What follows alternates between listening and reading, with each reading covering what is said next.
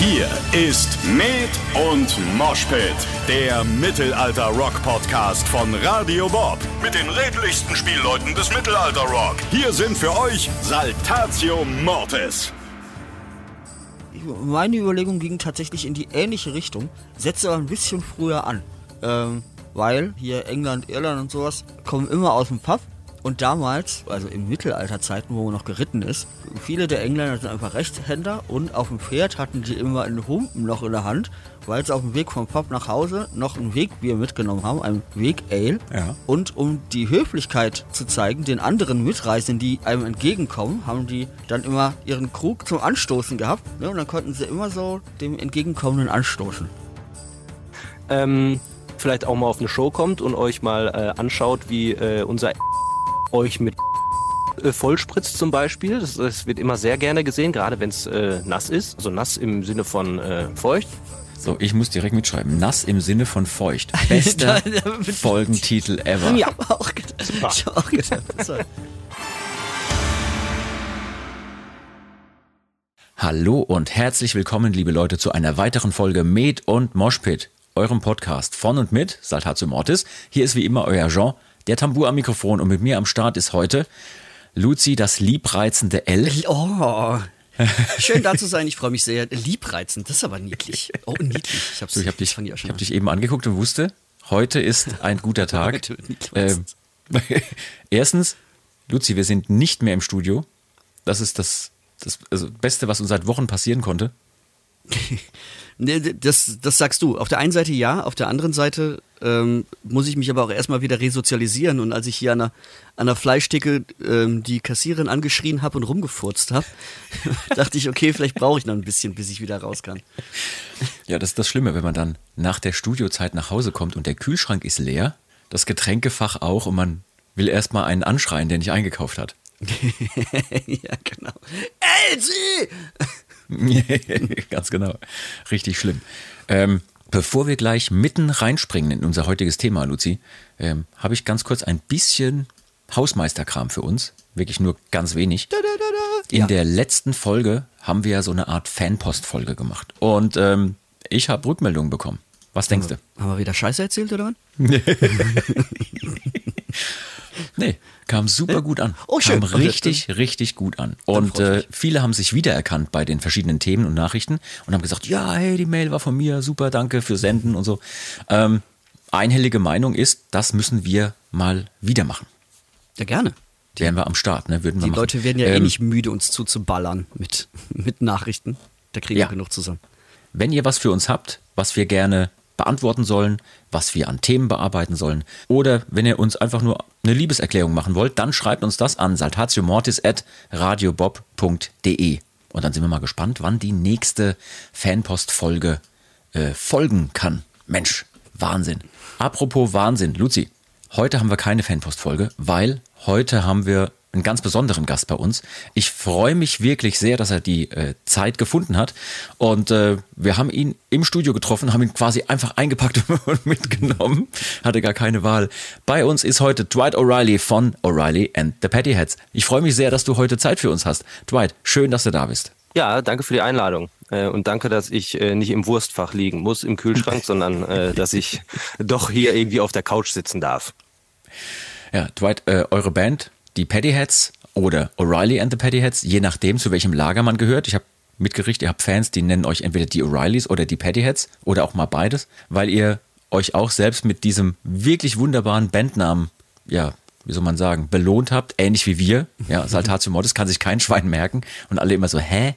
Ähm, ihr macht Irish Folk, manchmal heißt es auch Irish Folk Punk, ähm, und ihr seid eine Riesentruppe mit einer je, jeder Menge Besonderheiten, über die wir auch gleich alle noch reden wollen. Und kommt tierisch viel rum, macht eine Menge Shows. Und wie ich gerade schon sagte, wir haben uns zufällig im Studio getroffen, haben uns super verstanden. Ihr habt unseren armen Luzi, den Dudelsackspieler, mit Whisky abgefüllt zwischendurch. Können wir gleich noch ein paar Einzelheiten droppen? Ich nochmal betonen, Ähm, ich hatte nichts damit zu tun. Ich bin, das, ich bin hier das Opfer in der, in der Geschichte. Das will ich aber auch meinen. Ja, und ähm, wir haben euch eingeladen, weil die Folkrock-Szene und auch die Mittelalter-Szene haben, auch weil wir oft auf ähnlichen Festivals spielen miteinander, ähm, ganz viele Berührungspunkte. Und euren Bandnamen hatten wir sowieso lange Zeit schon auf dem Schirm. umso schöner, dass wir uns mal im Studio dann in echt treffen konnten, unterhalten konnten, zusammen das ein oder andere äh, Kräuterteechen trinken durften. Und ähm, ihr habt auch einen neuen Song, über den reden wir auch gleich. Pirates and Privateers heißt die Nummer. Und ich würde aber gern als Einstieg von dir wissen, wie hat denn deine persönliche musikalische Reise für dich angefangen, Dwight? Wann hat dich das Musikvirus gepackt? Wie, wie ging das damals bei dir los? Ja, ähm, tatsächlich sehr, sehr früh. Ähm, ich glaube schon in der in der Grundschule habe ich angefangen äh, Gitarrenunterricht zu nehmen. Also wirklich ganz klassisch hier äh, auf Nylon-Seiten angefangen damals und äh, ich wollte ganz ganz dringend so schnell wie möglich irgendwie E-Gitarre spielen können in einer Band. Ähm, das hat dann auch ja hat ein bisschen gedauert, aber dann habe ich das irgendwann geschafft und habe mir ein paar äh, Mannekes zusammengesucht und dann war das so, wie man damals rumpelig angefangen hat, so mit ein bisschen Punkrock. Äh, irgendwann ging es so ein bisschen in die Ska-Richtung und dann hat man noch das ein oder andere Gebläse dazu genommen. Und ähm, ja, dann hat sich das alles wieder zerschlagen. Und dann bin ich, äh, ich weiß gar nicht mehr, ich glaube, das war äh, eine Reise nach Sylt. Ähm, da haben wir einen, äh, einen Urlaub verbracht und äh, irgendwie ganz viel äh, ähm, Folk gehört. So dieses, dieses klassische, bei mir ging das tatsächlich nicht, nicht wie bei anderen irgendwie so mit, mit Dubliners oder mit, äh, mit den Pokes los, sondern tatsächlich eher so Flogging Molly, eher so ein bisschen direkt, direkt aufs Gas. Und Pokes und so kamen erst danach von, von meinem äh, Hörempfinden, sage ich mal. Ja. Und äh, irgendwie hat die, hat die Musik mich gepackt. Da war irgendwie direkt äh, äh, Alarm und die Melodien fand ich cool und habe ich gesagt, ja, irgendwie müsste man doch sowas mal machen. Ja, und dann habe ich, äh, hab ich ein Duo gegründet quasi. Daher kommt der, der erste Part des riesenlangen Bandnamens von uns äh, zustande, die O'Reillys. Ähm, da sind wir damals mit äh, Akustikgitarre, Blockflöte und irgendeinem äh, zusammengedengelten äh, Banjo aus irgendeiner Musikverleihgeschichte äh, äh, irgendwie losgezogen. Bisschen durch die Pubs, haben ein bisschen äh, Mucke gemacht und erstaunlicherweise kam das ganz gut an bei dem einen oder anderen. Ja, und dann äh, haben wir aber gesagt, ja, jetzt wollen wir aber mal versuchen, irgendwie, ja, die, die Bühnen müssen ein bisschen größer sein. So ein Pub ist ja dann auch meistens beschränkt irgendwie und äh, da brauchen wir ein bisschen, bisschen mehr, äh, äh mehr Dampf dahinter, äh, ja. als, als nur so eine äh, einsame Bassdrum, die man vielleicht im Takt dann noch ein bisschen mitgetreten hat. Ja, und dann äh, hat man sich den einen oder anderen Musiker noch dazu gesucht und äh, dann ist, glaube ich, 2011 dann der, das große Ganze, die O'Reillys and the Paddyheads gegründet worden. Mit Schlagzeug, Bass, E-Gitarre und Geige kam da auch, auch, noch dazu. Und ja, dann haben wir plötzlich sieben Mann. Ja, ähm, das erinnert mich auch gerade, wie du das erzählst, ganz, ganz stark auch an unsere Bandgeschichte, wo wir Ähnliches hatten. Also erst mit irgendwelchen Percussion-Instrumenten und so ein bisschen Dudelsäcke und Getrommel quasi.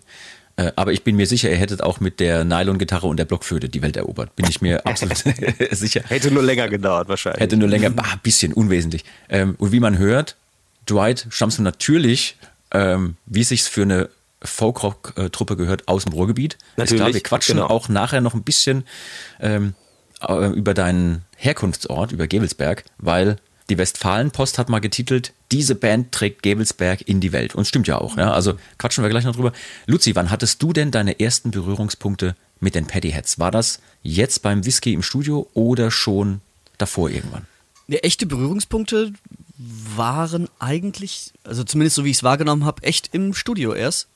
Ähm, den Namen natürlich vorher schon auf dem Schirm und ich glaube, wir haben ja auch dann, als wir gequatscht haben, schon festgestellt, dass wir auch schon mal irgendwo zusammen gespielt haben. Ich es aber gar nicht wirklich realisiert hatte. Ähm, nee, das, also abgesehen von, von Insta und so, ähm, tatsächlich erst im Studio. Ja. Ähm, was ich so spannend finde, gerade bei dem, Dwight, was du gerade erzählt hast, ist, dass das bei uns, wie ich schon erwähnt habe, ein sehr ähnlicher Weg war. Man fängt an, irgendwie Mucke zu machen, findet das selber irgendwie geil und dann kommt so der Punkt, wo man merkt, oh, wenn wir jetzt noch ein bisschen mehr liefern könnten, bringen wir vielleicht die Masse auch mehr in Schwung, die da vor der Bühne steht. Also vielleicht auch erstmal nur die ersten fünf Leute und dann die ersten zehn und dann die ersten hundert. Ähm, und durch, den, durch die Hinzunahme von jetzt zum Beispiel einem Drumset oder einer E-Gitarre kommt halt so ein ganz anderes Pfund plötzlich rüber, wie wenn man nur akustisch in irgendeinem Pub spielt. Ähm, aber warum wurde es bei euch denn der Irish Folk? Also, wenn du jetzt mal guckst in eure Bandbesetzung, wer von euch oder hat überhaupt einer von euch eine persönliche Beziehung zu Irland? Oder ist es einfach nur die Faszination, die Energie, die in der Mucke rüberkommt? Ähm, ich habe irgendwo gelesen in einem Interview, Da stand drin, naja, man könnte die Mucke auch als Irish, Scottish, Celtic, Folk, Rock, Pop, Pirate Punk bezeichnen, wäre aber viel zu lang. Ja, und deswegen ist es einfach. Zum Bandnamen. Ja. Wer von euch bringt da welche Einflüsse rein? Ja, das ist super spannend. Also ähm, wir haben ja am Anfang äh, äh, oder in den letzten Jahren haben wir ein paar Wechsel gehabt, auch in den, an den Instrumenten, aber trotzdem war es also auch in der, in der Gründungszeit nicht so, dass alle komplett auf dieses Irish Folk Thema abgefahren sind. Also da waren so ein paar, die gesagt haben, boah, die Mucke ist geil, lass das irgendwie machen. Und mittlerweile ist es eher so, dass jeder so seine, seine einzelnen Einflüsse irgendwie reinbringt. Ne? Ob die vielleicht aus dem Metal sind, der andere mehr irgendwie aus dem Rock oder äh, weiß ich nicht, der eine aus dem Karneval, ne? Unser Basser ist da äh, ist so ein bisschen, bisschen vorgeschädigt, sage ich mal, oder hat auch mal, äh, äh, ich glaube bei Andrea Berg hat er auch mal gespielt, also der ist äh, auch so ein bisschen äh, geschädigt, kann man glaube ich sagen. Super. Und aber irgendwie, also bei mir ist es so, ähm, die Mucke fand ich geil und äh, ich bin auch oft in Irland gewesen und äh, habe jetzt nicht so diesen typischen Touri-Urlaub gemacht, sondern wollte das Land richtig richtig erleben äh, und bin losgezogen mit Rucksack, Zelt und äh, Instrument äh, und dann einfach losgelaufen, drei Wochen lang. Äh, war nicht so eine gute Idee ab und an. Ähm, Hast du da auch schlechte Erfahrungen gemacht? Naja, also äh, wir sind damals äh, in den Goldie Mountains gewesen und äh, waren komplett für, für drei Wochen irgendwie vollgepackt mit, äh, ich glaube, wir hatten Reisegepäck von 35 Kilo auf dem Rücken und sind dann einfach wow. losgelaufen und haben gesagt, ja, Wanderwege, ich meine, das ist ja alles grün, wenn du hier auf der Karte guckst, da kannst du einfach loslaufen. ähm, war da nicht ganz so, ne? Ab und an war dann, stand man vor einer Autobahn, die dann noch nicht eingezeichnet war oder äh, ja, der andere oder der ein oder andere Weg war, endete dann auf einer Kuhwiese, wo man dann sehr schnell laufen musste, damit die Ochsen einen dann nicht noch irgendwie auf die Hörner nehmen. Und äh, dann waren wir in diesen Goldie Mountains. Äh, es ist, glaube ich, das, äh, das höchste Gebirge in, in Irland, wenn man das so sagen darf, weil eigentlich ist da ja trotzdem alles flach. Ähm, sind abends irgendwie, haben uns schön einen Pott Nudeln gekocht äh, und morgens früh aufgewacht und es war alles voller Nebel. Es war richtig Katastrophe. Und irgendwie haben wir dann mit dem Kompass versucht, dann so, ja, wir müssen mal gerade und dann müssen wir irgendwie wieder da runter. Und dann waren wir nach, nach zwei Tagen in diesen, in diesen Bergen, in diesen Nebelwänden, sind wir dann unten im Tal angekommen und äh, haben schön den Daumen rausgehalten, dass uns irgendeiner vielleicht in die, in die nächste Stadt bringt. Und äh, dann fragte uns, der hat uns so einen Typ angehalten, der hat dann gesagt, ja komm, ich nehme euch mit. Wo wart ihr denn? Haben gesagt, ja, wir waren in Goldie Mountains. Und der ist, der ist völlig von der Rolle gewesen. Sagt, Seid ihr besteuert? Das könnt ihr doch nicht machen. Da verschwinden im Jahr drei oder vier äh, äh, Touristen, die da einfach drauf loslaufen. Das ist total gefährlich. So naiv wie wir halt waren, haben wir gesagt, ja, laufen wir einfach mal los. Ja, gut, haben wir, haben wir Glück gehabt. Ähm, denn da oben, selbst wenn man das gar nicht glaubt, ist auch äh, tatsächlich sehr sumpfig ab und an. Also ist nicht so steinig, sondern ist sehr sumpfig. Und äh, waren zu zweit da oben und jeder hatte so seinen, seinen eigenen Tritt, sage ich mal. Ne? Wir haben gesagt, so, wir ab und an drehen wir uns um, aber der eine ist dann immer vielleicht dann doch mal vor dem anderen gelaufen. Und äh, ich weiß noch, ich, ich lief voran und plötzlich hörte ich plöpp drehte mich um und äh, ist mein Kumpel in äh, versackt. Und nur sein, sein schwerer Rucksack hat ihn hinten am Stein irgendwie aufgehalten, sonst, sonst wäre er komplett irgendwie eingesunken. Ja, und äh, das war, also das, das Land, äh, das gibt dir sehr viel, wenn du da bist. Äh, aber wenn du nicht aufpasst, dann nimmst du dir alles auch direkt ganz schnell wieder weg. Ja, vor allem das eigene Leben. Ja, super. ja das kann passieren, ja. Luzi, warst du eigentlich schon mal in Irland? Ich weiß es gar nicht. Ja, aber nur ähm, in Dublin. Also ich bin da nie wirklich, wirklich rausgekommen, bin nur von Pub zu Pub und das Land selber habe ich noch nicht erlebt, leider. Was ich krass finde dort ist einfach diese Musikszene. Also jeder, der dort war in den Pubs und sowas, sagt, Leute, ist unfassbar, was dort an Musikern einfach so zwischendurch sitzt. Und das ist wahrscheinlich der örtliche Mechaniker, der aber nach Feierabend mal eben noch ein bisschen irgendwelche Jigs spielen möchte. Das ist Wahnsinn. Was meint ihr, woher kommt das denn dort? Ist das einfach die, die Kultur, mit der man da aufwächst, dass das einfach so in Fleisch und Blut übergeht? Dass da, dass da jeder super gut Fiddle und sonst was spielen kann?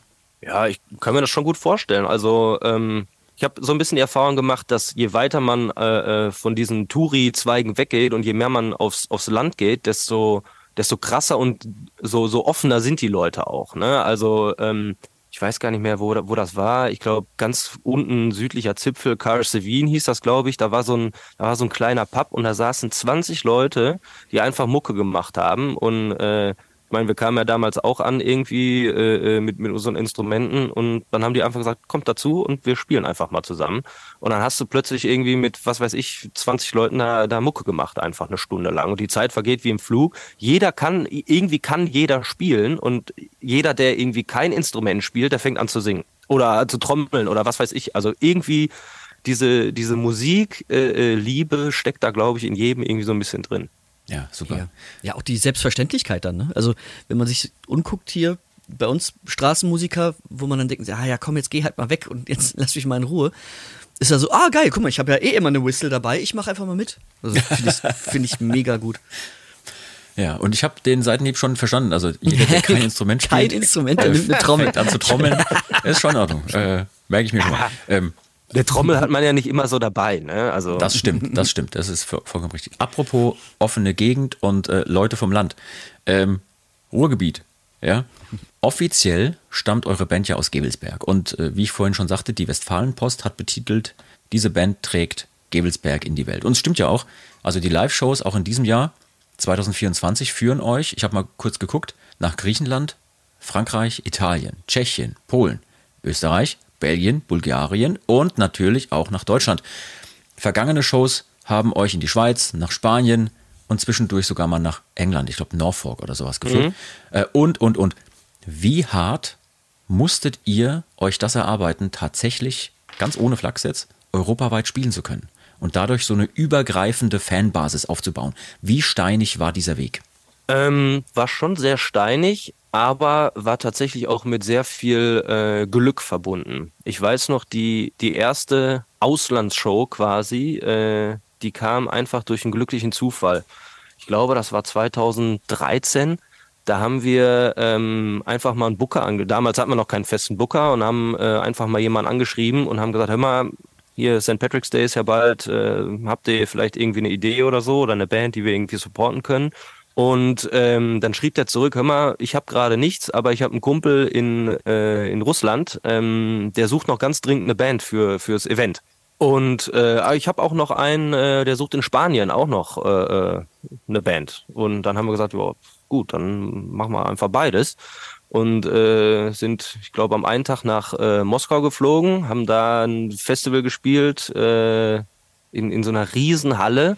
War das diese 8000er Halle, wo dann am Schluss 100 Leute da ja, waren? Ja, ganz genau, weil es war total super geplant irgendwie. Äh, da geht irgendwie, ich weiß nicht, um 12 die letzte U-Bahn äh, aus der Stadt raus und wir haben irgendwie um eins oder um halb zwei gespielt und oh mein Gott, das war so ein bisschen scheiße, aber äh, das Erlebnis war geil, weil wir sind dann noch durch die ganzen äh, Irish Pubs gezogen, ähm, weil der der Typ, der das, der uns da eingekauft hatte, der äh, war plötzlich auch, äh, stellte sich raus, Besitzer von sieben Irish Pubs in ganz Moskau und äh, der größte äh, Guinness-Abnehmer in ganz Russland, also völlig verrückt.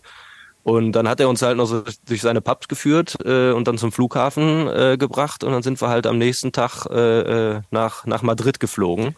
Und Moment, haben, Moment. Ja. Lass mich das kurz nochmal. Okay. Hm? Ja. Ihr seid direkt von Russland nach Spanien, back ja. to back sozusagen. Ja, genau genau. War super.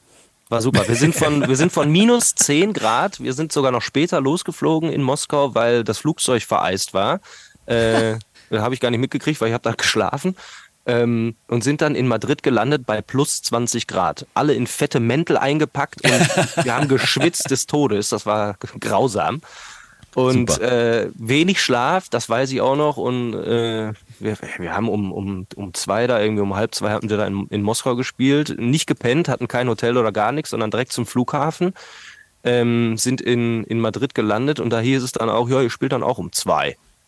Ist nicht wahr. Ist ja, ja super. Das war, ja, war super. das ist richtig glamouröses Rockstar-Leben. Ähm, war ein Abenteuer. Ich meine, dafür hat es sich wahrscheinlich schon gelohnt, ne? Ja, es war geil, war geil. Also das war, das war schon eine, eine coole Geschichte und äh, ich meine, äh, äh, wir sind dann, ich glaube, das Jahr drauf sind wir nochmal nach Moskau geflogen und haben da nochmal äh, eine Show gespielt, das vom, vom gleichen Veranstalter. Und irgendwie kam das dann so ein bisschen, ne? Also, ähm, ich glaube, weiß ich nicht, was, was, was danach kam. Ich glaube, dann, dann war so der erste äh, Ausflug ins, ins Ausland vielleicht mal noch äh, äh die Schweiz, ja, muss man ja auch mhm. nochmal so betiteln. Ähm, mhm. Und, und danach ging das, ging das irgendwie los, ne? So mit der, mit der ersten oder mit dem ersten richtigen Booker. Ähm, und dann hat man halt gesagt, ja komm, wir, wir pieksen mal das ein oder andere an. Und, und tatsächlich sind, sind einige Festivals äh, auf uns zugekommen, ohne dass wir halt irgendwie aktiv gesagt haben, hier habt ihr nicht mal Bock auf das Thema, sondern die sind halt irgendwie alleine auf uns zugekommen. Und das war natürlich geil und äh, hat Spaß gemacht, weil ich meine, äh, äh, Shows im Ausland und deswegen freue ich mich auch sehr auf dieses Jahr. Es ist immer ein Abenteuer. Es ist komplett anders. Äh, die Mentalität der Leute ist ganz, ganz anders. Die springen ganz anders auf die Mucke an als, äh, äh, als hier in Deutschland. Und das ist, das ist jedes Mal, du, du weißt halt nicht, äh, was passiert. Ja, also hier fährst du auf Tour, alles ist irgendwie durchgeplant und alles ist irgendwie so. Und jetzt bestes Beispiel, wir fliegen, ich glaube, nächste Woche geht's los nach Griechenland. Wir wissen noch nichts. Wir wissen noch nichts über Backline, wir wissen noch nichts über irgendwelche Technik. Äh, äh, Tickets sind im Verkauf, ja, das ist immer hier, Daumen hoch läuft, aber alles andere ist eher so, ja, das sehen wir dann. Lass uns das sind. den Leuten da draußen mal ganz kurz erklären, so ein bisschen, weil ähm, für uns ist es natürlich selbstverständlich, ne, wenn wir so drüber reden, Backline und dies und jenes. Vielleicht können wir den Leuten ganz kurz erklären, äh, man kann ja nicht alles mitnehmen. Wenn man jetzt irgendwo hinfliegen muss, da kann man nicht mal eben ein Schlagzeug mit einpacken. Oder ja, eine, eine Geige geht noch, oder eine kleine Gitarre vielleicht. Aber äh, wie löst ihr diese logistischen Probleme?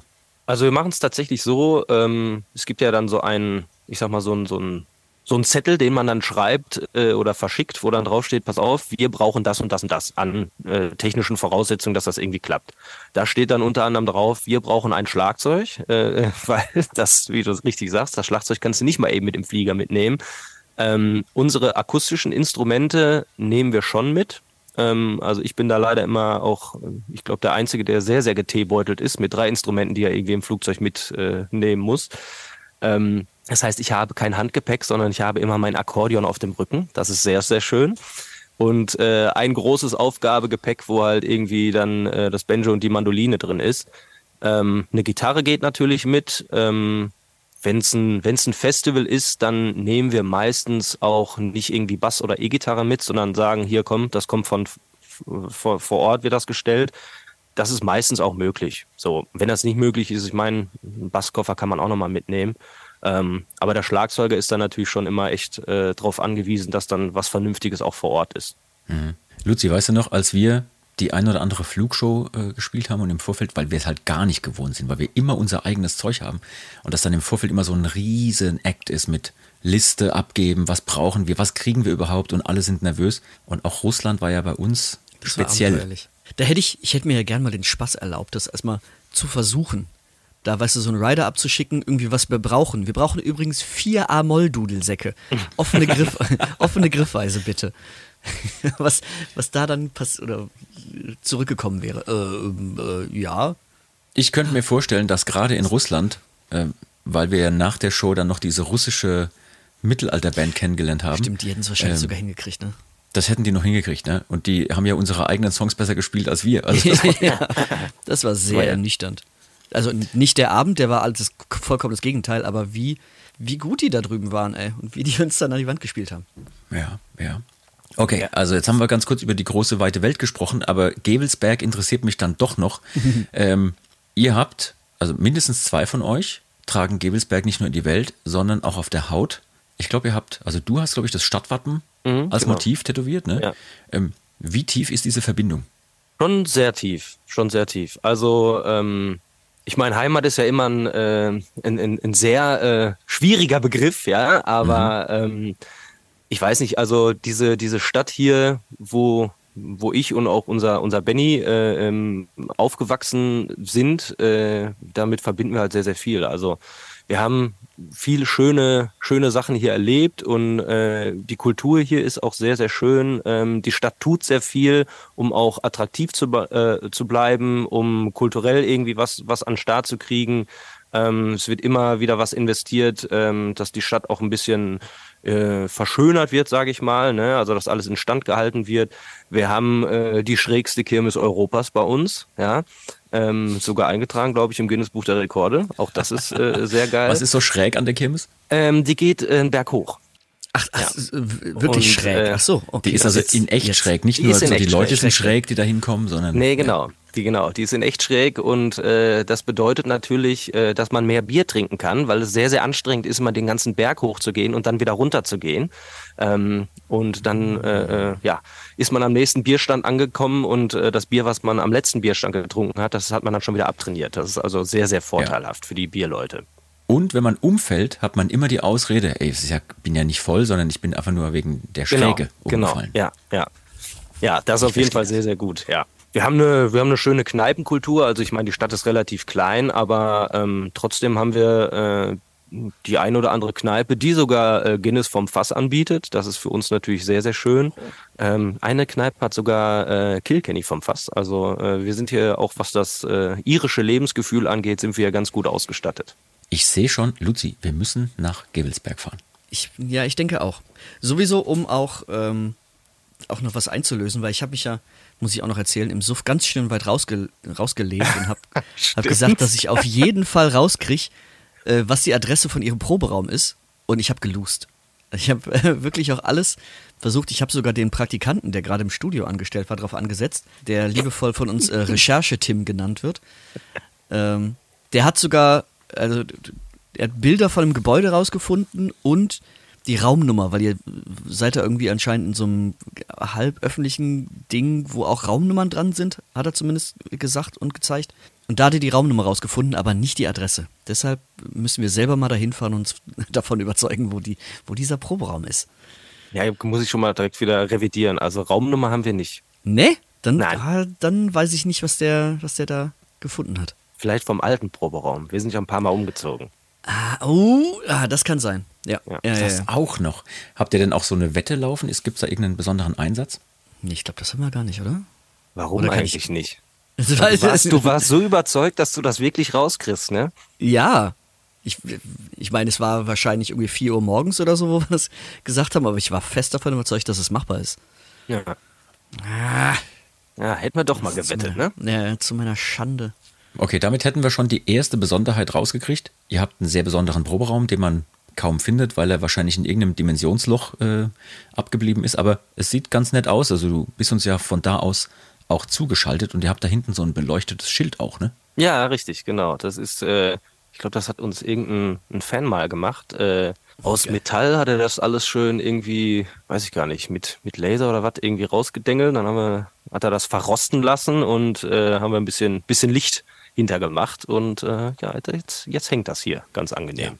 Reden wir mal über so ein paar Besonderheiten. Ne? Vorhin haben wir schon erwähnt, da gab es diese eine Show in Moskau, eine Riesenhalle, wo 8000 Leute reinpassen und am Schluss sind noch 100 Leute da. Ähm, Im Gegenteil dazu oder dem gegenüber steht euer Überhit, nenne ich ihn mal, Barrels of Whiskey. Das Ding hat als Video momentan auf YouTube 51 Millionen Klicks. Äh, wie bitte? Dachte ich so, als ich da geguckt habe. Wie kam es denn dazu? Also der Song ging irgendwie vor, ich glaube, sieben Jahren kam der raus, absolut durch die Decke. Und ähm, erstens, vielleicht kannst du ein bisschen was darüber erzählen, wie es dazu kam. Und zweitens würde mich interessieren, wie sehr setzt dich persönlich denn so eine erfolgreiche Nummer auch unter Druck, jetzt im Nachgang etwas Ähnliches oder ähnlich Erfolgreiches nachliefern zu müssen? Ich weiß es noch ganz genau, dass äh, der Song auf der ersten Platte war. Ähm, das war die erste Platte, die wir auch äh, äh, mit Jörg, dem Produzenten, da äh, mhm. in, in unserem schönen Studio, in den Principal Studios gemacht haben. Und wir hatten alle Songs irgendwie soweit fertig und dann sagt er so, jetzt brauchen wir noch einen Hit. So wie er halt immer ist, ne? Und äh, das ist ja immer, wenn du das hörst, denkst du dann so, ja, du Arschloch, jetzt haben wir uns hier hingesetzt irgendwie und äh, war jetzt alles für die Katz. Und dann sind wir irgendwie mit total hängenden Ohren irgendwie äh, nach oben gegangen und äh, haben uns erstmal eine Dose Guinness aufgemacht und haben gesagt, okay, jetzt dann müssen wir jetzt irgendwas machen und haben uns da vor äh, haben uns ins Studio gesetzt da oben auf die Couch und haben diesen Song geschrieben am Abend, als er das gesagt hatte, hatte und haben ihm das am nächsten Tag gezeigt und er sagte so, ja, da kann man was draus machen. So, dann haben wir das irgendwie fertig gemacht und ich glaube, dann haben wir dazu ein Video gedreht und da war das noch gar nicht, da, da, da ging das so okay. Und warum das plötzlich durch die Decke ging, ich kann es dir nicht sagen. Ich glaube, das war einfach Glück. Man ist in irgendeine Playlist gerutscht äh, äh, bei YouTube oder so und, und plötzlich haben das super viele Leute entdeckt und äh, anscheinend auch gefeiert. Ne? Also kann ja schon sagen, dass das so ein bisschen so der, der Hit geworden ist von uns, den die Leute natürlich auch live immer sehr einfordern und äh, auch mitsingen können. Äh, egal, ob es jetzt in, in Deutschland oder in einer großen, weiten Welt ist.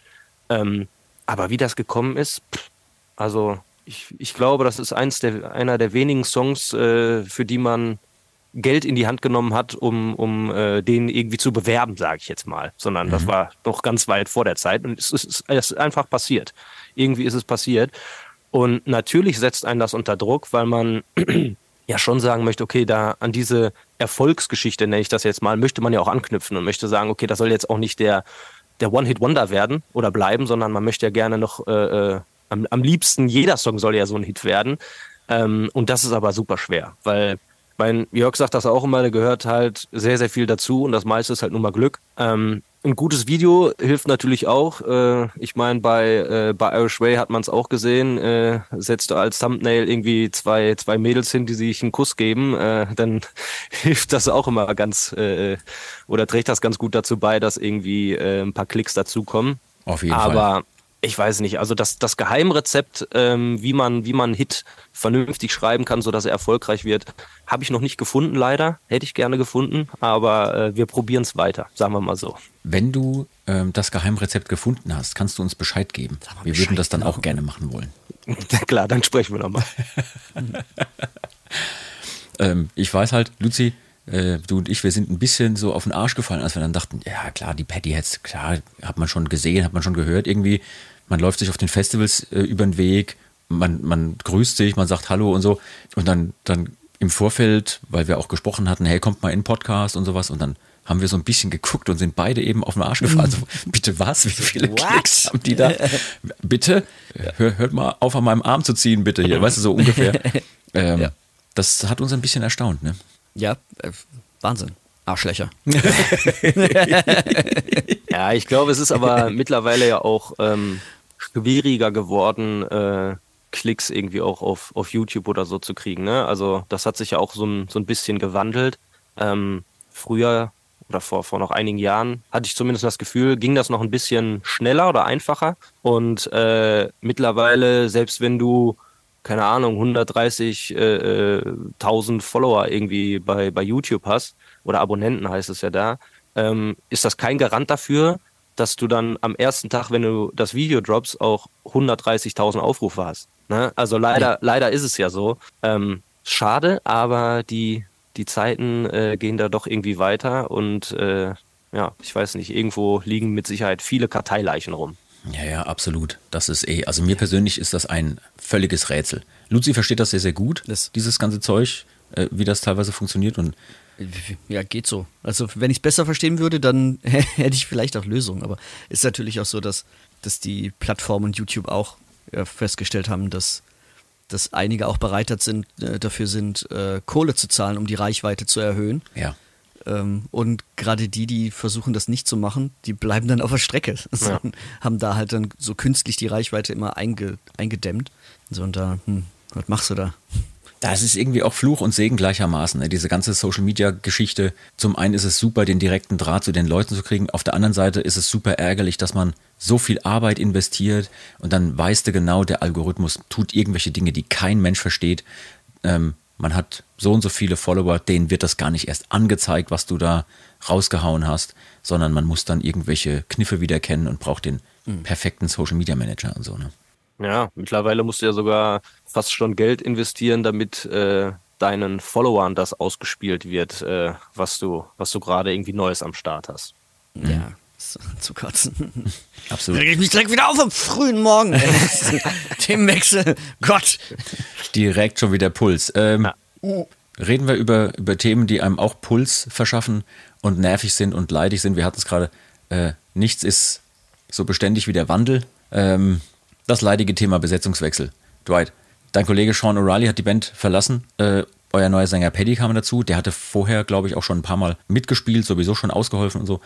Lass uns den Leuten da draußen mal, also wir als Musiker, lass uns den Leuten da draußen mal kurz beschreiben, wie nervig, aber wie nötig es manchmal auch sein kann, dass in einer Band Besetzungswechsel stattfinden, weil das ist ja auch manchmal schwer zu vermitteln. Ja, alle denken, die, die sind alle immer jederzeit Freunde, die wohnen alle zusammen bei uns. Wir wohnen natürlich alle auf einer Burg, ist ja klar. Ihr wohnt alle in einem Irish Pub. Genau. Und äh, alle sind jederzeit immer Freunde, machen alles immer gleich und finden alles immer auch gleich super und jeder Lebensweg ist exakt der gleiche. Ja, Ironie wieder aus. Also es ist halt eben nicht so. Vielleicht kannst du aus deiner Sicht mal beschreiben, ähm, warum das manchmal eben nötig ist, dass Besetzungswechsel stattfinden und wie das vielleicht in dem Fall bei euch war. Ähm, ja, also wir haben ja tatsächlich echt einige äh, schon hinter uns. Ähm, ich glaube, der erste Wechsel war an der E-Gitarre, ähm, relativ früh, ich glaube so nach den ersten zwei Jahren. Ähm, da hat der damalige Gitarrist gesagt, pass auf, irgendwie, das macht zwar alles irgendwie Spaß, aber das ist nicht so meine Mucke und irgendwie, weiß ich nicht, so viel unterwegs sein, irgendwie passt mir das nicht. Und ähm, da ist man alles gut im Guten auseinandergegangen. Wir haben da jemand Neues gefunden und der war spielerisch top, also es hat alles gepasst, aber der hat auch noch ganz andere Qualifikationen, sage ich jetzt mal, mitgebracht. Und zwar ähm, konnte der sich, ja, hat er sich jetzt irgendwie um unsere Buchhaltung gekümmert. Und das ist ja auch wichtig. Also man, es ist ja nicht nur wichtig, dass man irgendwie einen guten Musiker am Start hat, sondern äh, leider muss man ja sagen, äh, das, das Menschliche muss, muss fast noch mehr passen, als äh, mhm. dass man guter Musiker ist. Weil die Zeit, die man auf der Bühne verbringt oder vielleicht im, im Proberaum, um irgendwie ein bisschen was auszuchecken oder zu spielen, die ist ja im Vergleich sehr, sehr gering. Die meiste Zeit ist man irgendwie im Bus zusammen, man hängt im Backstage rum oder man muss sich um total äh, nervige Bürothemen kümmern, sage ich jetzt mal. Und da braucht man schon irgendwie auch Leute, mit denen das auch, mit denen das Spaß macht, zusammen zu machen und die vielleicht das auch äh, im besten Fall natürlich ein bisschen können. Und ähm, von daher muss halt jeder auch irgendwie ein bisschen mehr mitbringen, als nur äh, ein guter Musiker zu sein. Und ich glaube, man kann schon sagen, dass jeder Wechsel bei uns dazu geführt hat, dass es ein Stück weit weiter nach, nach oben ging oder dass es ein bisschen ja, mehr, mehr Spaß gemacht hat oder mehr Zug aufgenommen hat. Ähm, das war beim, beim Bass war das ähnlich bei uns damals. Da hat der, ähm, der alte Basser ähm, auch gesagt immer, ich schaffe das zeitlich nicht mehr. Dann haben wir den neuen gekriegt. Ähm, und jetzt ist, ich glaube, Bass haben wir sogar nochmal gewechselt. Da gab es noch eine Zwischenzeit. Aber jetzt mit Tom zum Beispiel, der hat halt alles, was so diese ganzen IT-Themen angeht, ne? Der Webseiten bauen, Shop bauen und so, da kennt er sich halt aus wie sonst was. Ist super, wenn man das irgendwie schafft, innerhalb der Band umzusetzen und jemanden zu haben, der sich darum kümmert, weil das dann natürlich alles auch äh, Sachen sind, die man nicht extern einkaufen muss. Ne? Er ist ein guter Musiker, das kommt noch dazu. Also von daher irgendwie, das, das, hat, das hat super Moment. gepasst. Bassist und guter Musiker, wie, was, habt ihr ein Einhorn gefunden? Was ist denn da passiert? Ja, weiß ich nicht. Also ich, ich weiß noch, der hat, letzte Woche war der, wann war der? Ich glaube, Freitag im Studio und äh, ich glaube, der hat das komplette Al oh, das komplette Album in Anführungsstrichen oder die die Songs. Äh, ich glaube, der hat nach zwei Stunden geschrieben, yo, ich bin fertig und wir haben uns noch YouTube-Videos angeguckt. hm. Ja, so habe ich auch geguckt. Da sind sie also auch Arschlöcher, ja. merkst du? Ja. Krass. Ja, und äh, dann habt ihr eben die Situation gehabt, die mit das Schwierigste für eine Band sein kann und die so nervig ist, dass man es am besten auch eigentlich unter den Teppich kehren will, aber es geht nicht, weil es ist halt der Sänger, ja, also einer davon. Ihr habt ja aber zum Glück nicht nur einen Sänger gehabt, sondern ihr wart immer zu mehreren, die da auch gesungen haben. Äh, jetzt mittlerweile habt ihr nicht nur den Paddy als neuen festen Frontmann vorne, ihr habt eigentlich ja sogar drei Sänger weil ihr habt ja einen äh, Kollegen hier, Ian McFlanagan, äh, in dessen Jobbeschreibung steht ganz klar drin, der ist Entertainer. Ja, der ist euer dritter Sänger. Können wir gleich noch ein bisschen quatschen. Ich wollte das Thema nur ganz kurz noch abschließen mit dir zusammen. Sängerwechsel. Mit das Schlimmste, was einem passieren kann, weil alle Leute natürlich auch ganz stark auf den Sänger fokussieren. Jetzt bei euch konnte es sich ein bisschen auf verschiedene Schultern verteilen. Aber wie nervig war es denn dann im Endeffekt? Oder war es sogar eher befreiend, dass man sagen konnte, okay, jetzt haben wir das von der Backe, jetzt können wir wieder losarbeiten? Ähm, es war ein äh, sehr, sehr schli schlimmes Thema und eine schlimme Zeit. Äh, ähm, die uns da, ja, wo wir halt irgendwie lange Zeit nicht wussten, wie, wie geht's weiter, geht's überhaupt weiter, was machen wir. Äh, für mich auch eine sehr, ich sag mal, emotionale Zeit, weil äh, mit dem damaligen Sänger habe ich die Band gegründet und äh, äh, hatte eine entsprechende Verbindung. Und ähm, Paddy hatten wir damals gefunden ähm, als, ich sag mal, erstmal Aushilfe der dann erstmal so die, die anstehenden Shows irgendwie machen konnte. Ähm, den kannten wir, der hat äh, ähm, ein paar Mal Support für uns schon gemacht. Das heißt, wir wussten, okay, der ist menschlich in Ordnung und äh, der kann Gitarre spielen. Das war ja bei uns auch so. Es reicht ja nicht nur mhm. singen zu können, sondern Die Akustikgitarre war ja auch quasi, musste auch besetzt werden. Ähm, das, das engt das Feld natürlich dann auch nochmal ein. Und ähm, der hat aber seine Sache gut gemacht und ähm, die Angst war eigentlich schon auch immer da. Natürlich, wie fassen die Leute das auf? Ne? Weil ähm, das ist ja am Ende, klar, kannst du dir hinstellen und kannst deinen kannst deine Soße machen. Er hat ja einen ganz anderen Stil als unser, unser äh, ehemaliger äh, Sänger. Ähm, der singt halt ein bisschen, bisschen rauer und ähm, es wurde halt, die Mucke hat sich auch ein klein bisschen verändert. Aber ähm, tatsächlich haben die Leute das sehr, sehr gut aufgenommen und haben ihn auch gut aufgenommen. Und natürlich gibt es die ein oder andere Stimme immer noch, die sagt, ja, war früher auch cool. Ne? Das ist auch völlig in Ordnung, das muss auch so sein. Ähm, aber ähm, es hat besser funktioniert am Ende in der Umsetzung, als man das vielleicht am Anfang gedacht hätte. Ja. Und vielleicht auch deswegen, weil er ähm, definitiv auch mehr nach Irish Folk aussieht, für meine Verhältnisse. Ich habe hab den als erstes gesehen, dachte so, alles klar. Also wenn ein Irish Folk Sänger irgendwie aussehen muss, dann genau so. Ja. Und Patty wäre ja normalerweise auch sehr, sehr gerne hier dabei gewesen heute. Nur, der ist krank geworden. Er hat mir heute Morgen geschrieben, äh, von wegen, oh Mist, ja, ich habe hier mir Magen-Darm eingefangen. Ich habe ihm dann ja direkt zurückgeschrieben, kein Problem, komm trotzdem in die Sendung. ähm, es hat sich noch nie jemand live bei unserer Sendung eingeschissen. Das wäre euer Publicity-Stunt gewesen. Ja, toll. Die Chance hätte er gehabt, aber er hat gesagt, es wäre ihm unangenehm, würde doch nicht machen wollen. Äh, aber immerhin habt ihr noch einen dritten Sänger, wie ich gerade vorhin sagte, Ian. Wie kam es denn dazu, dass ihr noch einen reinen Entertainer dazu genommen habt? Ist der einfach so eine Urgewalt auf der Bühne, dass man den mitnehmen muss? ich weiß gar nicht mehr, ich glaube, das war auch relativ früh, ich glaube so im, im, dritten Jahr der, der, der Bandgeschichte oder was, dass wir den, der kommt ja auch hier aus unserer kleinen Stadt und äh, war auf Konzerten auch mal gewesen und ähm, man hat sich dann so ein bisschen angefreundet und er war ja immer schon eine Erscheinung. Also damals war er noch mehr eine Erscheinung, weil da hat er noch äh, ah, ein paar Kilo noch mehr auf den Rippen. Ähm, und du kamst eigentlich auch nicht an ihm vorbei. So. Und ähm, ja, Wortspiel. ja. ja, tatsächlich.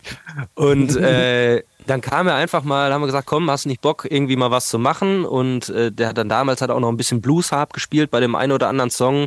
Und er, hat, er macht auch viel so diese, diese Lab-Geschichte. Das heißt, er mit Verkleidung hat er auch immer äh, Bock drauf gehabt und da war bei uns dann irgendwie immer ab und an noch so ein kleiner, kleiner Show-Faktor drin. Dann hat er sich irgendwie das ein oder andere Kostüm übergeschmissen und hat einfach die Leute so ein bisschen bespaßt.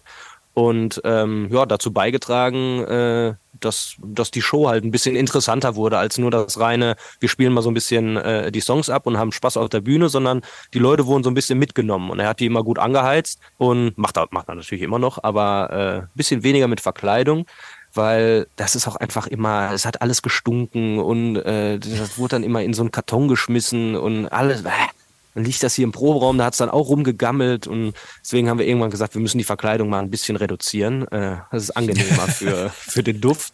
Und ähm, dann hat er noch ach, so ein großes Schild gehabt oder so eine riesen Eisenkette, auf die er äh, draufschlägt. Also so dieser Entertainment-Faktor, der ist auf jeden Fall ähm, sehr, sehr gut dabei. Und er ist natürlich, äh, wenn der am, am Merch dann steht dann äh, und mit den Leuten quatscht, oder man geht allein nur irgendwo übers Festival, ihn kennen die Leute halt. Ne? Er ist halt äh, äh, der Typ mit den grünen Haaren, der halt diese Erscheinung ist. Und ja, er, er repräsentiert die Band natürlich auch ordentlich mit.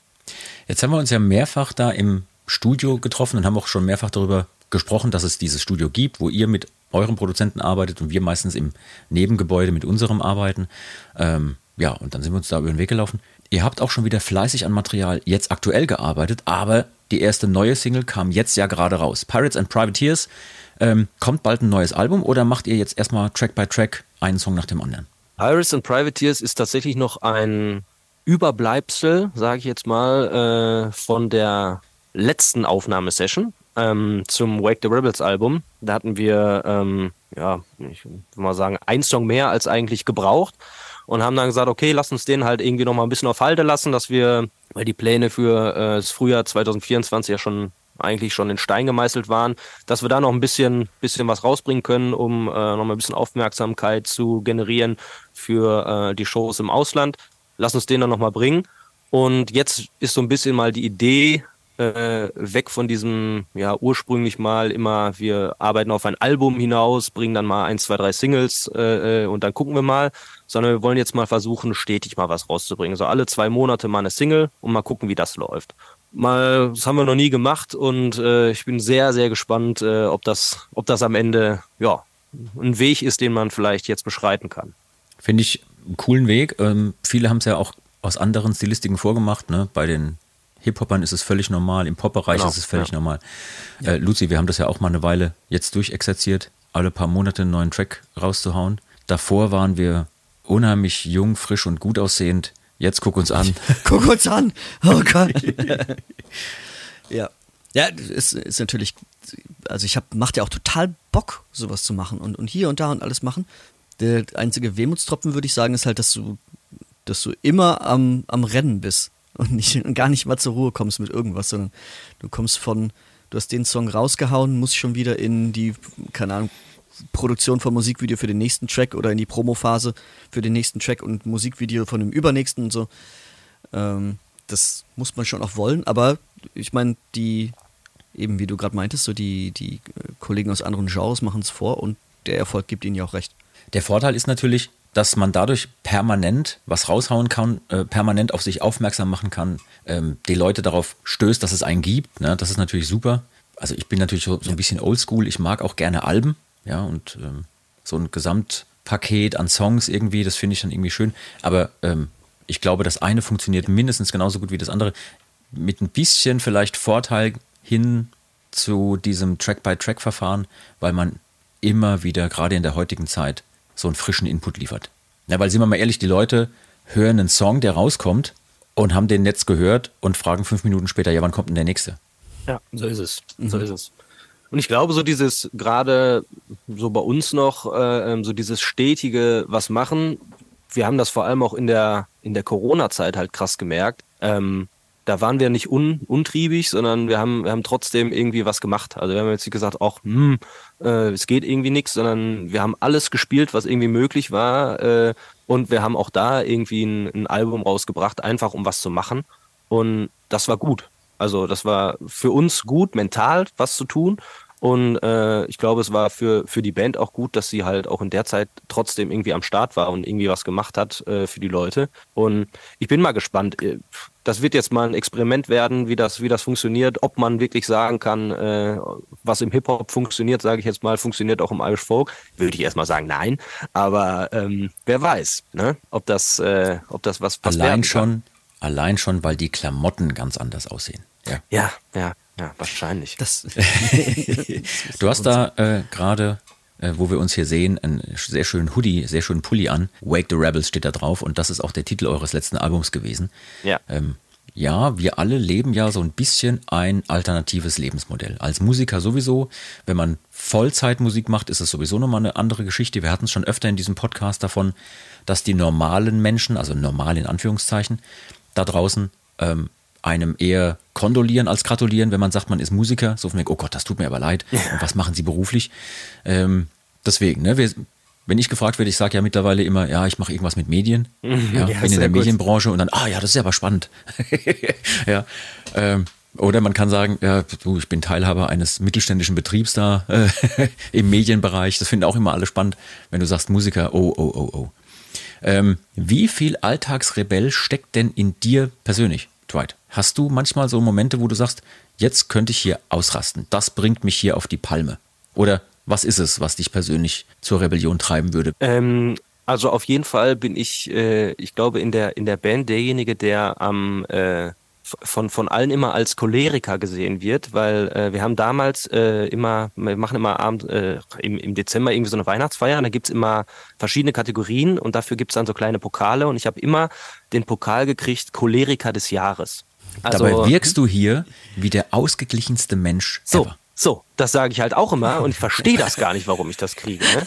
Da könnte ich ausrasten. Ja, da könnte ich ausrasten. Also, also von daher, ja, natürlich. Äh, äh, ich, ich muss auch manchmal ausrasten, weil äh, so ein riesen Flohzirkus irgendwie beieinander zu halten, äh, ähm, ich sag mal, wenn wir unterwegs sind, dann mache ich halt auch irgendwie noch so ein bisschen den, den Tourmanager in Anführungsstrichen. Und äh, das ist bei, bei so einem Riesenhaufen an Affen ist das natürlich auch äh, wirklich schwierig, die alle beieinander zu halten. Ne? Und dann, äh, nee, nee, ich gehe jetzt nochmal hier saufen oder ich bleib hier auf dem Campingplatz und mach tralala. Ähm, da muss man natürlich schon mal ab und an äh, ein lauteres Machtwort sprechen. Ähm, das ist, das ist nun mal so. Aber fernab davon, äh, ich meine, ich, ich bin ja noch, oder wir sind ja alle noch nicht so, dass wir sagen, wir sind äh, Vollzeitmusiker. Ähm, das heißt, man hat ja noch mit ganz vielen äh, alltäglichen Jobproblemen auch noch zu kämpfen, fernab von, von diesen ganzen Musik-Band-Themen. Äh, ähm, und wenn alles zusammenkommt, äh, äh, kommst du natürlich an den Punkt, wo du, wo du eskalieren musst und wo du aus, ausrasten musst. Ne? Also das, das passiert schon äh, sehr, sehr häufig und äh, ich arbeite in der Veranstaltungsbranche, ja, mhm. ähm, wo sowieso ein rauerer Umgangston äh, immer herrscht, als, äh, weiß ich nicht, irgendwo anders im Büro. Ähm, und der steht mir auch eigentlich ganz gut. Also das kann ich ganz gut eigentlich. Aber das Schöne ist, dass du das auch so äh, mal zusammenfasst und erwähnst, gerade das mit dem, dass ihr noch ein normales Berufsleben habt, weil die Leute da draußen, für die sind wir ja alle, die wir Konzerte spielen. Erstens Multimillionäre, ist ja klar, weil Natürlich. jeder, der auf einer Bühne steht, ist ja für mich auch so gewesen früher. Wenn ich einen gesehen habe auf der Bühne, der war für mich auf jeden Fall Millionär und ja. außerdem lebte der wahrscheinlich in, in Hollywood oder in Beverly Hills oder sonst wo. Ähm, und äh, also nichts gegen Gebelsberg. Ja, ich äh, bin jetzt sehr interessiert nach deiner Beschreibung, dass das so ein tolles Städtchen ist. Da muss ich unbedingt mal hin. Aber ich finde auch das einfach so ein, eine spannende Side Note, wenn man so schön sagt, dass man den Leuten mal mitgibt, selbst eine Band wie ihr mit der Schlagzahl, die ihr an den Tag legt, mit so vielen Shows, auch im Ausland, ihr könnt davon nicht ganz leben. Nee, nee, auf gar keinen Fall. Ähm, ich meine, das ist ja immer so diese, diese Wunschvorstellung, ne? dass man sagen kann, so ja, ich, äh, es reicht jetzt, dass ich mit der mit der Band irgendwie äh, äh, Musik mache und davon leben kann. Ähm, früher, vor, vor vielen Jahren, war das mit Sicherheit noch einfacher. So, mittlerweile muss man ja fast sagen, kann man ja jeden nur bewundern, äh, der das, der das irgendwie schafft, äh, das gerade mit einer, weiß ich nicht, nicht nur mit einer kleinen Punkkapelle mit drei Leuten, weil je mehr Leute man ist, desto schwieriger wird's ja auch. Ne? Also da hast du ja mehr uns was davon, bitte. Erzähl ja. uns davon. äh, ja, wie, genau, ist ja, ist ja bei euch äh, eigentlich genau das Gleiche. Ne? Also mhm die Kosten sind höher, die Einnahmen sind, ja, weiß ich nicht, wahrscheinlich nicht unbedingt höher. Äh, nur weil man irgendwie mehr Leute ist, kriegt man ja deswegen nicht mehr Gage. Ne? Also von daher, ja. man muss es ja eigentlich das, was man hat, nur durch mehr aufteilen. Und ähm, das Problem haben wir auch. Und gerade jetzt so, wenn alles immer teurer wird, so, das ist, äh, heißt ja nicht unbedingt, dass die Leute dann auch bereit sind, ja, dann zahle ich halt auch acht Euro mehr fürs Ticket oder was. Ne? So, von daher, das wird wird mittlerweile immer, immer schwieriger, nur von der Musik zu leben. Und ich glaube, bei uns ist es eher so, dass man so ein, so ein Zwischenziel irgendwie hat, dass man sagt, okay, wir, wir gucken mal, wie weit es geht. Und wenn es irgendwann an den Punkt kommt, dass wir sagen, wir können unsere Arbeit reduzieren und müssen nicht unseren Jahresurlaub für Konzerte nehmen, das wäre doch schon mhm. mal toll. Das wäre gut, ne? Ja. Dass man vielleicht auch stellenweise sagen kann, okay, ich kann mir mal den Luxus gönnen und kann auch noch mal in Urlaub fahren äh, äh, vielleicht zwei Wochen und äh, muss nicht sagen, ach du Scheiße, äh, wir haben ja äh, 60 Shows gespielt dieses Jahr, äh, mein Jahresurlaub ist weg.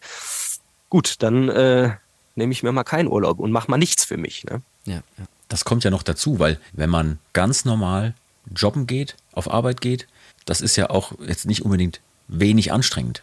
Ja, also gerade Veranstaltungsbranche, da hast du auch richtig viel zu leisten, bist sowieso wahrscheinlich auch zu unmöglichen Zeiten hier und da mal unterwegs. Ähm, und dann kommen noch die eigenen Shows dazu und so. Das ist, das ist nicht ohne. Ja.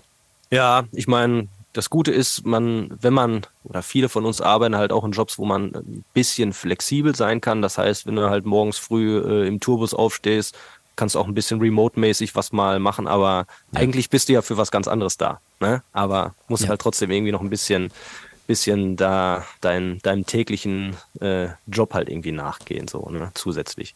Das ist immer so eine, so eine Doppelbelastung. Ähm, aber ja, ich sag mal, solange das noch geht, äh, zieht man das, zieht man das mit, weil auch nur so geht's. Ne? Also wenn man jetzt sagen müsste, okay, wir die, die, die Last der wirklich oder des wirklichen 9-to-5-Jobs ist, ist so hoch, dass ich äh, bei der Band zurückstecken muss, dann kommt man da ja auch nicht weiter. Dann bleibt man ja mhm. auf, dem, auf, auf dem Status irgendwie stehen und das ist ja auch nicht das, was man möchte.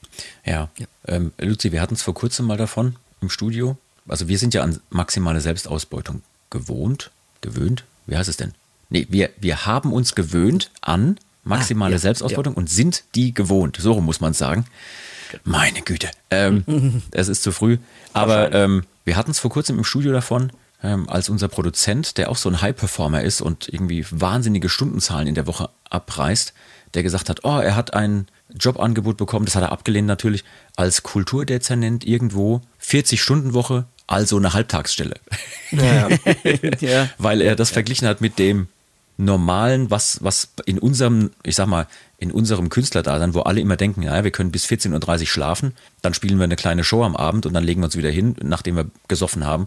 Ähm, Luzi, wie ist das für dich? Ich meine, ich weiß, was du abreißt an Pensum. Ähm, wir wissen mit, bei uns intern sowieso, was wir äh, leisten. Wir haben das auch verteilt auf verschiedene Schultern, aber trotzdem, wünschst du dir manchmal in einen ganz normalen Job zurückzukehren? Weil du hast ja auch in einem ganz normalen Job mal gearbeitet. Du weißt, wie das ist. Ja, nee, aber unter, unter gar keinen Umständen. Also dann, da würde ich lieber, also ich habe es ja auch schon ein paar Mal im Podcast gesagt, so als, als ich angefangen habe, zu versuchen von der Musik zu leben, irgendwie, da war es halt auch, okay, ich habe mir nur die, die Tüten Nudelsuppe geholt, wenn ich Pfand weggebracht habe.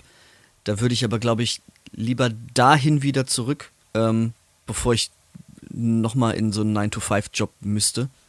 Ähm, weil ich mir sowas einfach gar nicht mehr, gar nicht mehr vorstellen kann. Weil alles das, was wir, wo wir unser Herzblut und unsere Zeit reinstecken, ist ja auch im, ist direkt für uns und für die Band. Ja. Und das, das kann ich für mich noch verantworten. Alles andere, ähm, ja, würde ich, glaube ich, nicht, da würde ich nicht meinen Seelenfrieden drin finden. So.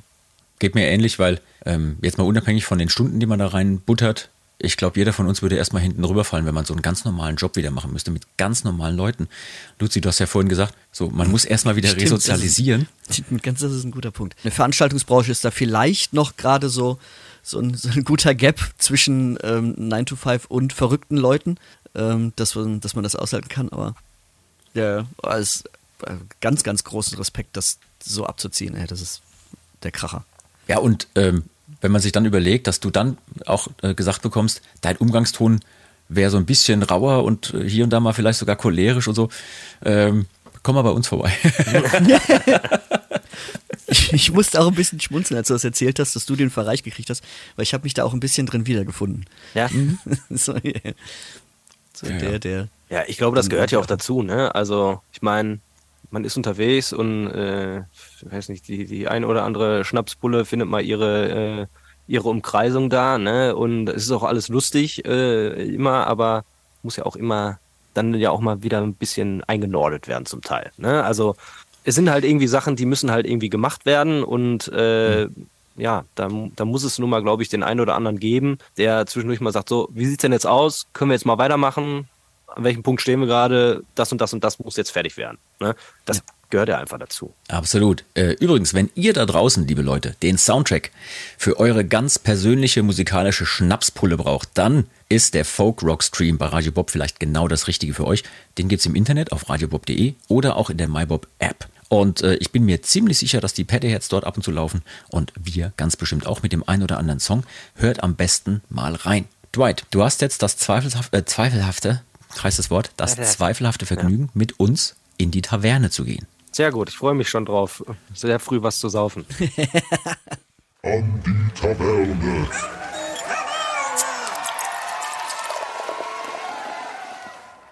Also bei uns ist die Taverne, je nachdem, welche Gelegenheit wir dazu haben, entweder hier, jetzt gerade virtuell, oder ähm, in echt. Ja, Im Studio haben wir die Taverne ja schon vorgezogen. Wir haben es vorhin ein bisschen erwähnt. Ihr habt den armen Luzi gezwungen, was anderes als Kräutertee zu trinken und das äh, hat ihm gar nicht, gar nicht gut bekommen. Hat ihm aber gut geschmeckt. Das fürchte ich auch. Und wir hatten so eine kleine, so ein kleines Streitgespräch über Bourbon und äh, Single Malt. Ah ja, ich erinnere mich noch, ja. Stimmt. Wer sich erinnert, war nicht dabei. So, ähm, ähm, ich habe hier, um die virtuelle Taverne einzuläuten, einen wunderschönen Tavernenspiel Notfallkorken von unserem Fanclub, äh, den Moshpicks, ja, weil ich habe mich mal irgendwann versprochen, Dwight, ich habe anstatt Med und Moshpit habe ich äh, Med und Moshpick gesagt. Da hat sich direkt ein Fanclub gegründet, die kleinen Schweinchen. Und die haben uns äh, super schöne Notfallkorken äh, gegeben. Den habe ich hier. Den werde ich jetzt auch gleich hier zwischen die Zähne nehmen, damit ich nämlich so klinge, als hätte ich schon richtig fett eingerochen. Das machen wir gleich. Mm, Und ihr beiden, Dwight und Lucy, ihr müsst mir heute ein bisschen helfen. Ihr sollt nämlich ein Tavernenrätsel lösen. Ich sage euch kurz, worum es geht. Also, etwa ein Drittel der Weltbevölkerung fährt Auto oder Fahrrad auf der linken Seite. Und das sind die Länder, äh, die sind meist ehemalige britische Kolonien. Ehemalig, auch ein super Wort. Ehemalige britische Kolonien. Also, die Eigenart, äh, auf der linken Seite zu fahren, verwirrt die gesamte restliche Welt. Aber es gibt einen Grund dafür. Ihr sollt mir erklären, welchen. So, wie immer beim Tavernenspiel gilt, eure Erklärung muss nicht die richtige sein. Sie sollte nur möglichst unterhaltsam oder eigenständig oder völlig schlüssig daherkommen, egal wie viel Quatsch da drin steckt. Also warum fahren manche Länder dieser Welt auf der linken Seite? Dwight, hast du eine Idee? Ja, Moment, ich muss auch noch mal kurz in eine Taverne gehen. Ich habe nämlich hier äh, auch einen, äh, einen, einen perfekten Ist das von eurem Whisky?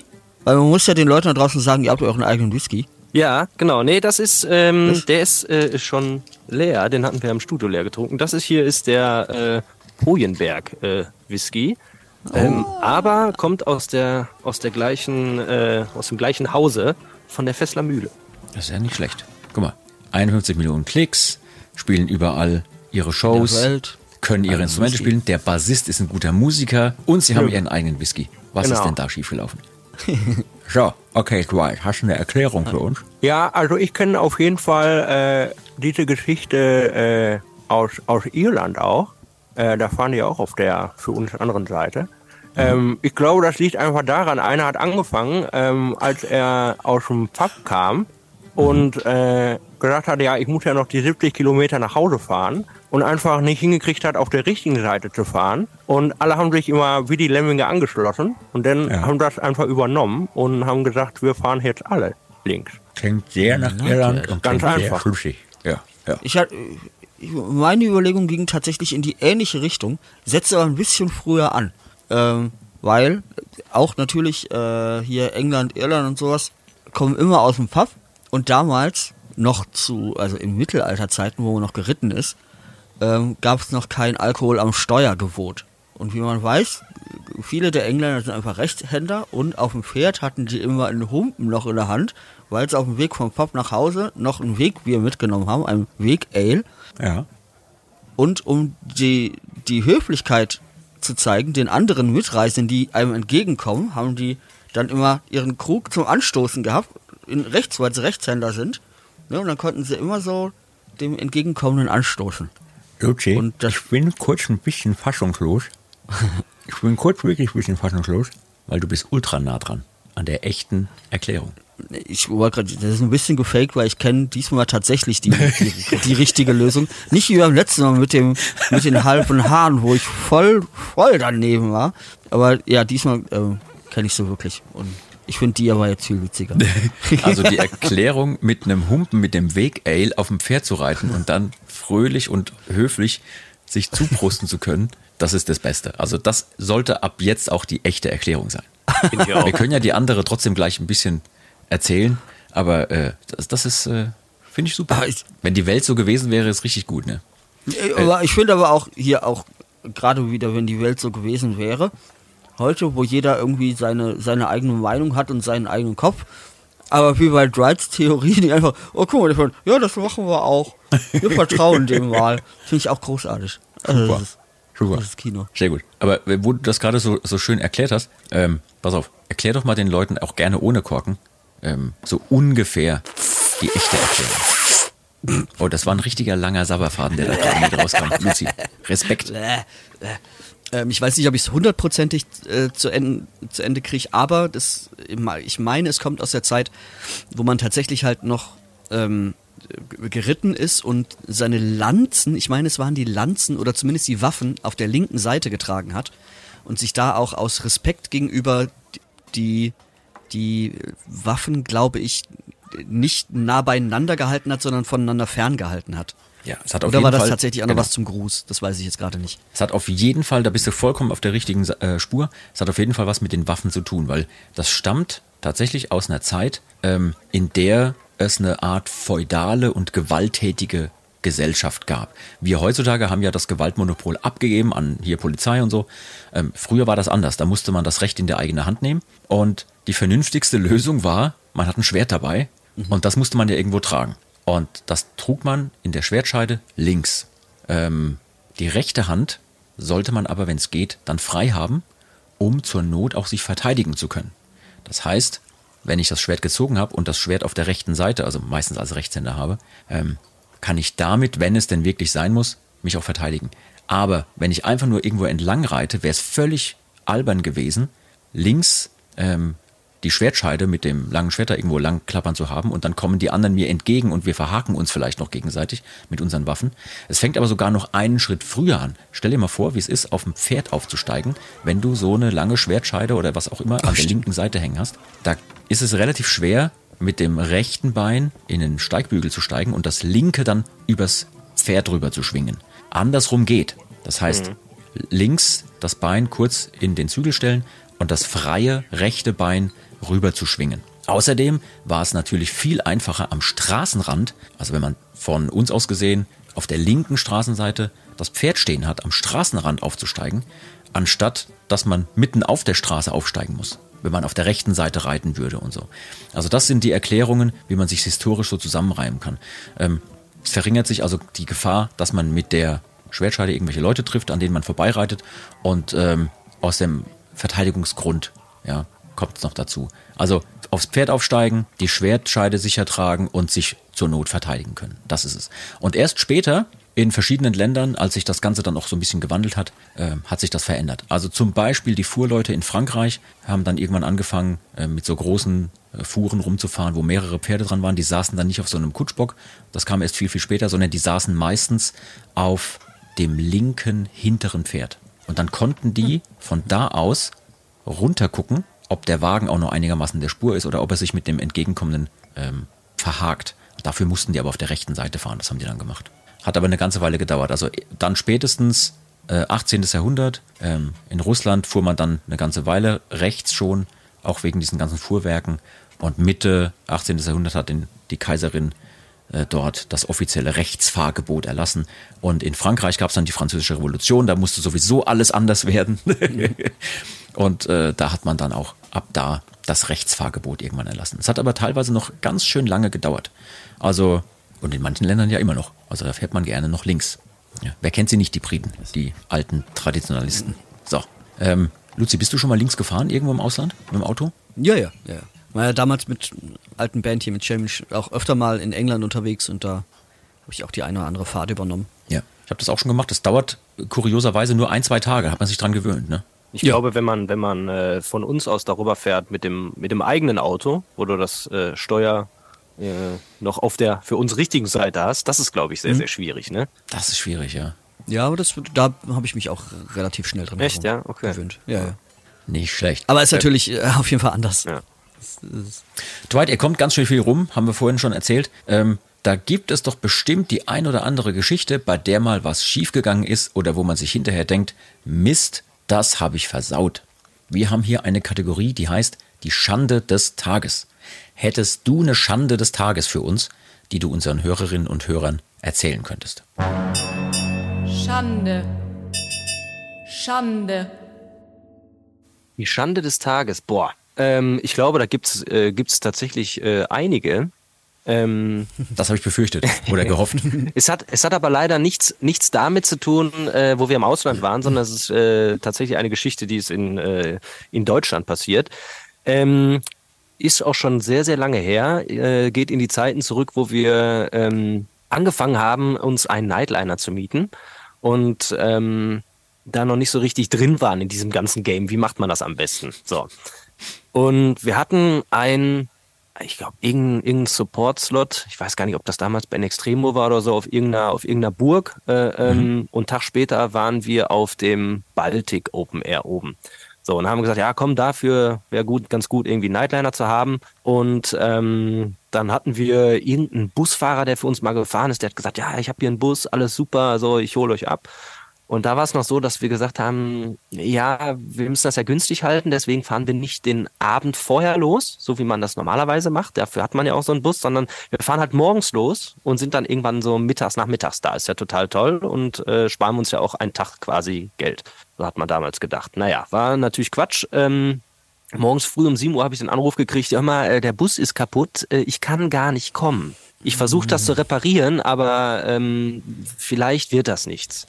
Und äh, da konnte ich mich natürlich nicht darauf verlassen, dass das dann am Ende doch irgendwie was wird. Und dann haben wir für, ähm, für teuer Geld einen äh, Coach-Service-Bus äh, gemietet. Ähm, oh, und für alle, die jetzt nicht wissen, was damit gemeint ist, Coach-Service sind super, super, super tolle Busse, aber auch super, super, super teuer. Ganz genau. Ganz genau. Und äh, ach, und dann gab's kein, gab's kein Trailer noch, und dann das, also Anhänger für den Bus, wo man sonst das ganze Equipment reinpackt. Das heißt, wir mussten unser Equipment noch ausdünnen und haben all unsere Taschen, Koffer und was weiß ich nicht alles oben in, äh, in so eine in die schöne Lounge gepackt, wo sonst äh, man immer schön sitzen kann und haben versucht, alle Kisten und alles, was wir dabei hatten, unten in diese in diese Kofferablage reinzuschmeißen. Wahnsinn. Das hat äh, semi gut funktioniert. Dann sind wir losgefahren und dann sagt der Busfahrer, ja, ich schaffe das aber jetzt gar nicht mehr. Äh, bis bis äh, nach, nach Leipzig war das, glaube ich. Äh, schaffe ich gar nicht mehr. Und dann haben wir gesagt, äh, was ist los? Ja, nee, äh, das, da können wir jetzt heute nicht mehr hinfahren. Äh, das geht von der Zeit nicht mehr. Da kommen wir dann nicht mehr an. Ja, und dann musste ich, musste ich anrufen beim, ähm, beim Tourmanager von denen und habe gesagt, ja, es tut mir schrecklich leid, aber ähm, wir können diese Show nicht machen. Wir, Das ist ja wir kommen da heute nicht mehr an. Und dann sind wir sehr, sehr äh, enttäuscht und ähm, ja, äh, entmutigt äh, zum Baltic Open Air gefahren. Das Wahnsinn. war, das war sehr, sehr, also war sehr, sehr schlimm. Sehr, sehr schlimm. Das braucht ja auch wirklich keiner. Also, Nee. dass dann quasi jemand anderes für dich entscheidet, deine Show fällt heute aus. Ja, So, weil der Bus aber nicht taugt. ja, genau. Das war schlimm. Ich glaube, das ist die, ich glaube, das ist die tragischste Schande des Tages, die wir jemals hatten, oder? Weil alles war immer so, so, oh, ist das lustig und das ist so richtig traurig, so, oh nein, oh fuck. Scheiße. Ja. Leider sogar was, was, äh, Ich- ja gut, wir waren, wir waren halt auch ein bisschen dumm, ne? Hätten wir halt auch schon, äh, wir haben daraus gelernt, sagen wir mal so. Ja, Wir, wir, wir vertrauen keinem mehr, der sagt, ich habe da einen Bus, der fährt euch dahin. aber in so Situationen denkst du ja überhaupt nicht darüber nach. Nein. Also wenn du es noch nicht, nicht mal erlebt hast, klar. Ja. Ah, ist das. Ich hätte, ich hätte eine gehabt, die wäre wesentlich lustiger gewesen zusammen mit euch. Nämlich auch aus dem Studio neulich erst. Ich meine, man, man soll nicht über die quatschen, die gerade nicht dabei sind, aber der So. Connor hat mir, der Connor hat mir erzählt, er hatte nach unserer Eskalation im Studio eine Familienfeier und musste erst mal zwei Stunden draußen sitzen bleiben, bis er wieder klargekommen ist. Ja, äh, es ist sogar noch, sogar noch schlimmer gewesen. Ähm, oh Gott. Ja, seine, seine Freundin hat ihn abgeholt und ähm, oder wollte ihn abholen. Ähm, und er hat gesagt, ich muss mich nochmal hinlegen. Hat sich im Studio schon äh, noch eine Stunde wieder hingelegt, äh, während sie dann irgendwie rum äh, saß und Däumchen gedreht hat. Dann sind sie losgefahren, dann ist sie alleine äh, äh, zu den äh, Verwandten reingegangen und er saß noch im Auto. Also es ging ihm doppelt schlecht. Was machen wir denn immer mit diesen anderen Bands, Luzi? Ich erinnere mich an eine Geschichte, wo wir in Leipzig gespielt haben und mit Feuerschwanz zusammen, die uns dann hinterher eine WhatsApp geschrieben hatten oder eine SMS. Äh, danke, wir müssen einen unserer Kollegen hier permanent aus dem äh, Sprinter wieder raushalten. Der hat sich hier wie so ein Embryo zusammengerollt und muss alle paar Kilometer kotzen. Was machen wir denn immer mit den, mit Ich den weiß, Bands? weil, weil weiß- ich möchte weiß noch mal auch dran nicht. erinnern, was ich eingangs gesagt habe. Ich bin das Opfer in dieser Geschichte. Ja. Das, ich habe da nichts mit zu tun. Das, Aber es gibt ja im Studio diesen berühmten, berüchtigten Partytrichter, ne, wo man Ja. oben quasi, während die Party noch läuft, am Rand entlang balanciert und irgendwann rutscht man so ein bisschen ab, landet zu weit in der Mitte und da ist der Trichter sehr steil und dann rutscht man dann, einfach runter. dann ist vorbei. Genau. Und die Kunst ist es irgendwie so am, am Rand des Partytrichters einmal reinzugucken, so, oh, das ist aber steil und dann zu gehen. ja. Ja, das hast du aber an einem Wochenende nicht einmal geschafft, ne? Nicht einmal, nicht einmal. Nicht einmal. Ich bin, Ich weiß so doch, mit dem dass Körper du, da rein. Da, da kamst du, da kamst du, glaube ich, äh, ich weiß gar nicht, wo du da warst, auf irgendeinem Konzert und kamst so und sagtest, fuck, ich hab gehofft, ihr wärt schon alle im Bett gewesen. Ja, ja, genau. Stimmt. Das habe ich nämlich genau. Unten, wir sind vom Konzert gekommen und unten beim Aussteigen aus dem Auto habe ich nur gesagt, ich hoffe, die sind im Bett, weil wenn ich da jetzt reinrenne, ich, das wird schief gehen. Und genau so ist es passiert. Genau so war es. Es war wieder 5 Uhr. Und dann, und dann hatten wir, ja eben, und dann hatten wir uns am nächsten Tag ja auch irgendwie für 12 Uhr oder so, Ja. was schon echt human war, für 12 Uhr verabredet. Und das ist dann meine Schande des Tages, ähm, wo ich dann auch irgendwie, ich glaube, so jede Stunde mag ich immer, nee, geht noch nicht. Und dann eine Stunde später, nee, boah, geht immer noch nicht. Irgendwie. Ich glaube, es war aber am Ende 14 Uhr. Zwei Stunden Verspätung ist völlig in Ordnung. Ja, doch nur? Okay, Ja. das hat sich viel später angefühlt bei mir. okay, dann bin ich ein bisschen beruhigt. Sehr, sehr schön. Ich habe mich auf jeden Fall sehr gefreut, dass du uns heute hier besucht hast und ein bisschen aus eurem Bandleben und aus deinem persönlichen Leben erzählt hast. Ähm, liebe Leute, wir hoffen, es hat euch gefallen. Wenn ihr Feedback für uns habt, könnt ihr uns eure Anregungen, aber gerne auch Fragen und Kritik schicken und zwar unter der Mailadresse saltatiomortis@radiobob.de. Dort nehmen wir auch gern eure Themenvorschläge und Wünsche für weitere Folgen entgegen. Sagt uns einfach, was ihr hören möchtet und wir bemühen uns, das in der Zukunft möglich zu machen. Wenn ihr uns bewerten könnt in euren Apps, wo ihr den Podcast hört, ähm, freuen wir uns über volle Punktzahl, fünf Sterne und auch gerne eine Textbewertung. Schreibt uns ein bisschen was dazu, ähm, empfehlt uns weiter, euren Freunden, euren Verwandten. Ja, sagt denen, dass es hier was Tolles zu hören gibt. Das hilft uns alles, diesen Podcast noch eine ganze Weile weiterzumachen. Ich sage an der Stelle immer, das vorletzte Wort gebührt wie immer meinen Gästen. Dwight, das bist in dem Fall du. Das ist hier deine Stelle, da kannst du schamlos Werbung machen oder einfach nur unseren Leuten da draußen noch einen Gruß dalassen. Hau raus, was auch immer dir auf dem Herzen liegt. Ja, also äh, erstmal, ich bedanke mich für die Einladung. Es hat äh, viel Spaß gemacht, äh, auch zu dieser äh, frühen Uhrzeit. Ähm, war, war sehr, sehr angenehm.